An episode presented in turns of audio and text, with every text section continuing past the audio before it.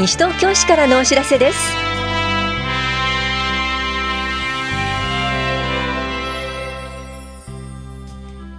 今日は住宅耐震改修による固定資産税の減額。一人親家庭と医療費助成制度などについてお知らせします。インタビュールームお話は西東京市子育て支援課の村上克美さん。テーマは一人で悩まなくて大丈夫。子ども相談室です。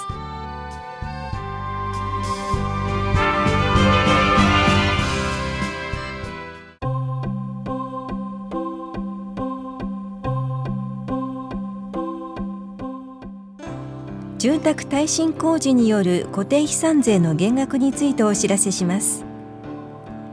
昭和57年1月以前から市内にある住宅に耐震改修工事を行い一定の要件を満たしている場合改修工事が完了した年の翌年度分の家屋にかかる固定資産税を住宅面積120平方メートルまで2分の1減額します。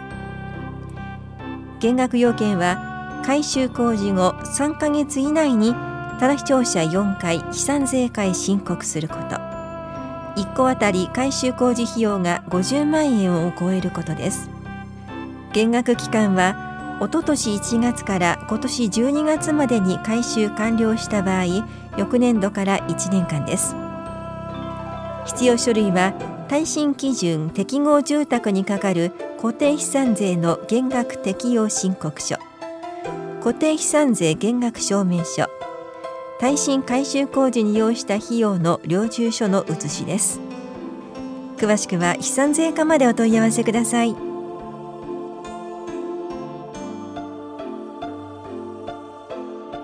一人親家庭等医療費助成制度についてお知らせします。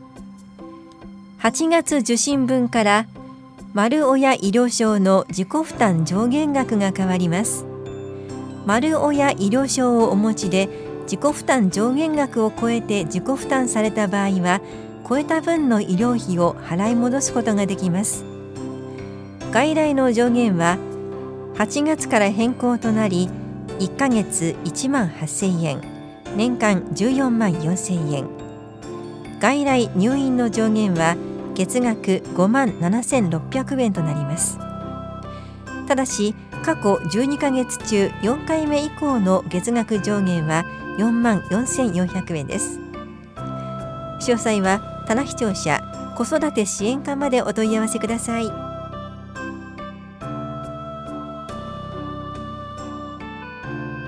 リサイクル市のお知らせです。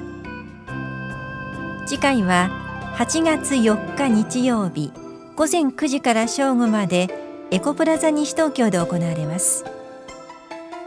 当日はフリーマーケットのほか地元産の野菜の販売お茶碗のリサイクル猫の里親探し譲渡会があります。なお環境保護のため徒歩自転車での来場にご協力ください。またリサイクル市の会場では陶磁器食費を無料で回収します。受付までご持参ください。陶磁器食器は茶碗、皿、小鉢、湯飲みです。ガラスや花瓶、土鍋、自作品は回収できません。ゴミ減量推進課からのお知らせでした。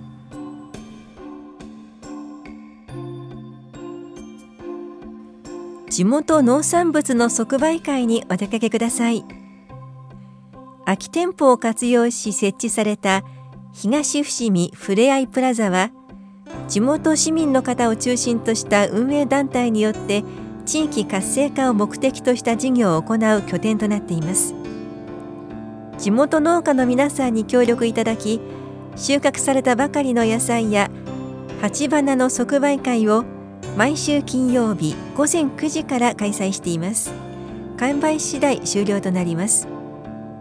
またこの他にも地域の利便性向上を目的として市の行政サービス機器住民票等自動交付機図書貸し出し端末公共施設予約管理ロビー端末や図書返却ボックスを設置しています。また広さ7メートルから4メートルほどの事業スペースをサークルなどの団体へ貸し出ししています。詳しくは東伏見ふれあいプラザまでお問い合わせください。産業振興課からのお知らせでした。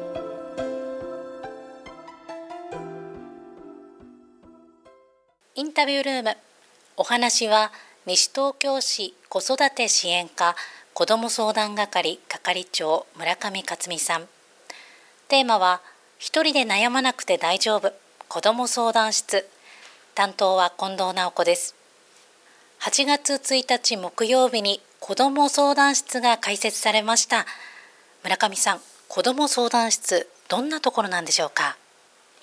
西東京市では昨年10月に施行されました子ども条例に基づいて子どもが SOS を出しやすい仕組みとして子どもの悩み事困りごとを相談できる子ども相談室を8月1日木曜日に住吉会館ルピナス2階に開設いたしました。辛いことや苦しいこと困っていることいじめなどで悩んでるとか誰に相談したらいいかわからないなど学校のことでも家のことでも誰かに聞いてほしいということでもどんなことでも相談できます。子どもの権利に関することであれば大人も相談できます。はい、えー、この子ども相談室なんですがどんな人が相談に乗ってくれるんでしょうか？はい。子ども相談室には子どもの権利擁護委員と子どもの権利擁護相談調査専門員がいます。子どもの話をじっくり聞いてどうしたらいいのかを一番いい方法を一緒に考えて安心できるまで見守り応援します。子どもの権利擁護委員は子どもの権利に関する専門家で子どもの権利侵害を救済する役割です。子ども相談室へ相談する時の流れはどうなってますか？まずお電話ください。電話でも直接会って相談することでもどちらでも選べます。相談者の気持ちや意見をじっくり聞いてどうしたらいいのか一緒に一番いい方法を考えていきます。必要に応じて関係する人に話を聞いて解決に向けて必要なことを調べることもできます。必要な場合は関係する人にこうなればもっとより良くなるなどの意見を言うことができます。そして本当に安心できるまでお話を聞いて見守り応援していきます。これは相談者本人の悩みでなくてもいいんですか？はい。お友達のことでも大丈夫です。18歳までの市内在住在勤市内で活動する子どもが対象ですが大人も子どもの権利に関することであれば相談できます。例えば相談室に行くのに勇気が出ないという子どももいるかもしれません直接相談室に行かないとならないんでしょうか？電話でも直接会ってお話ししていただいてもどちらでも大丈夫です。電話はフリーダイヤルで電話料金はかかりません。電話番号を申し上げます。電話番号は0120-9109-77です。相談できる時間は決まってますか？はい。相談できる時間は月曜日から金曜日が午後2時から夜の8時までです。土曜日は午前10時から午後4時までになります。日曜日や祝日年末年始はお休みです。今日は子ども相談室について伺っていますが以前子ども相談室や相談を受けてくださる子どもの権利擁護委員の愛称を募集されてましたよね。あはい募集してました、子どもたちに親しまれる子ども相談室を目指して市内の公立中学校の生徒会を通して中学生に相性を考えてもらいました。それぞれの生徒会から子ども相談室と子どもの権利擁護委員の素敵な相性が今集まっています。8月17日土曜日に小学生対象に相性3つに絞るワークショップを行いただいま小学生の参加者を募集していますのでぜひ応募していただければと思います。権利擁護委員や大学生のお兄さんやお姉さんたちにも関わっていただいて一緒に楽しく遊びながら相性をみんなで3つに絞っていきます。そして3つに絞られた相性から市内小学校の全クラスのクラス投票で9月中に愛称が決定していく予定です。はい。こちらの8月17日土曜日開催のワークショップについてお問い合わせ先はどちらにしたらよろしいですか？はい、あの子ども相談係にお電話またはあの直接来ていただければと思います。子ども相談係の電話はゼロ四二四三九六六四五になります。直通の電話番号です。よろしくお願いします。それでは最後になります。ラジオをお聞きの市民の皆さんへ一言お願いいたします。はい。あの私たちは本当に初めてあの子ども相談室開設いたしますのであの本当に子どもたちに親しまれる気軽に遊びに来ていただけるような敷居の低いあの子ども相談室を目指しています。ルピナス祭りなどいろんな市内のイベントにも参加して子どもの権利擁護委員や相談調査専門員の顔を覚えてもらえたらと思っております。また子どもの意見が大切にされ心も体も健やかに育つことができるよう皆様に見守っていただきこんな相談室ができて何でも話を聞いてもらえるよと伝えていただけたらと思います。どうぞよろしくお願いいたします。ありがとうございます。インタビュールーム。テーマは一人で悩まなくて大丈夫。子ども相談室。お話は西東京市子育て支援課子ども相談係。係長村上克美さんでした。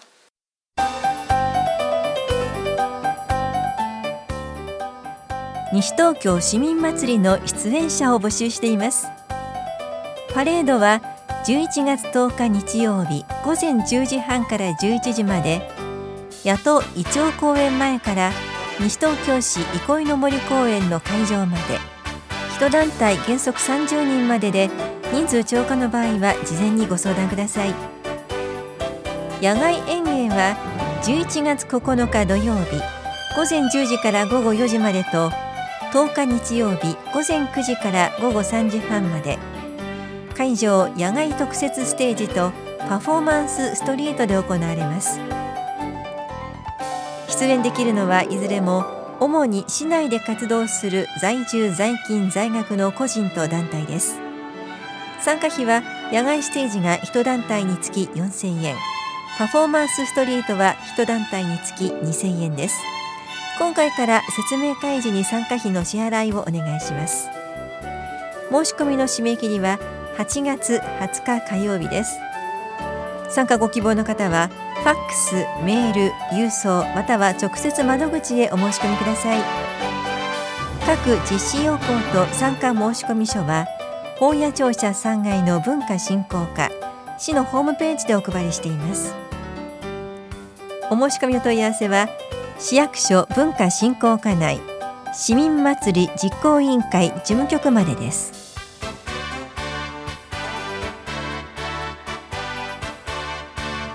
この番組では皆さんからのご意見をお待ちしています。FM 西東京西東京市からのお知らせ係までお寄せください。またお知らせについての詳しい内容は広報西東京や西東京市ウェブをご覧いただくか西東京市役所までお問い合わせください。電話番号は042-464-1311 042-464-1311番です。以上西東京市からのお知らせ亀井さゆりでした。